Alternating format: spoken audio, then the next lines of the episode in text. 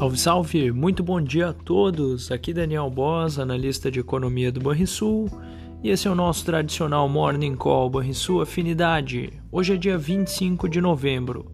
Lá fora, os ativos americanos voltam a operar após o feriado, mostrando fôlego curto depois desta pausa, ecoando ainda as sinalizações da ata do Fed divulgada na última quarta-feira a particularidade de hoje será uma sessão mais curta em território americano, com fechamento às 15 horas, horário de Brasília, para o mercado acionário.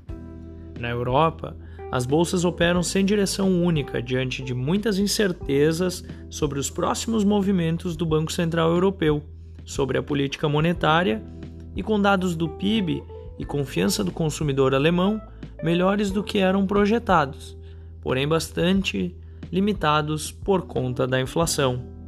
Na Ásia, a maioria das bolsas recuou nesta última sessão da semana, reagindo à piora do quadro da Covid-19 na China e o salto da inflação ao consumidor no Japão.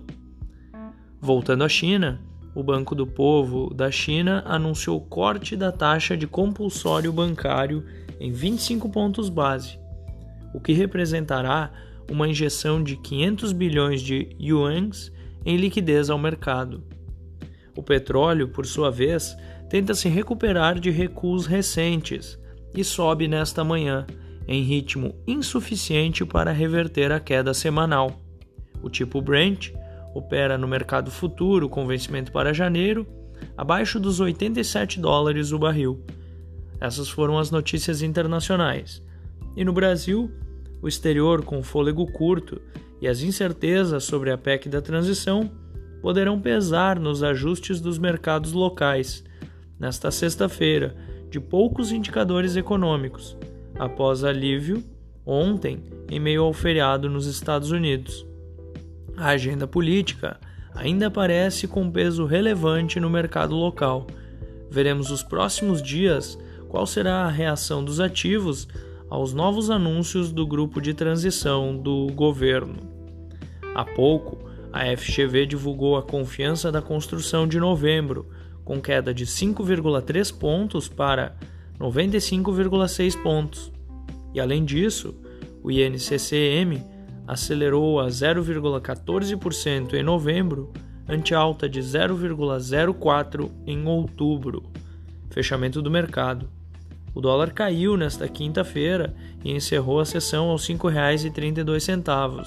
O Ibovespa saltou 2,7% aos 111.831 pontos. E o S&P 500 não operou por conta do feriado de ação de graças.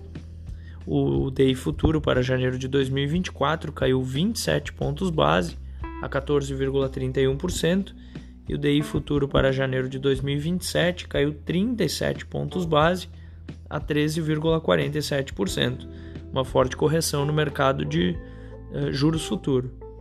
Na agenda do dia, como mencionado, a agenda será fraca e os principais indicadores já foram apresentados.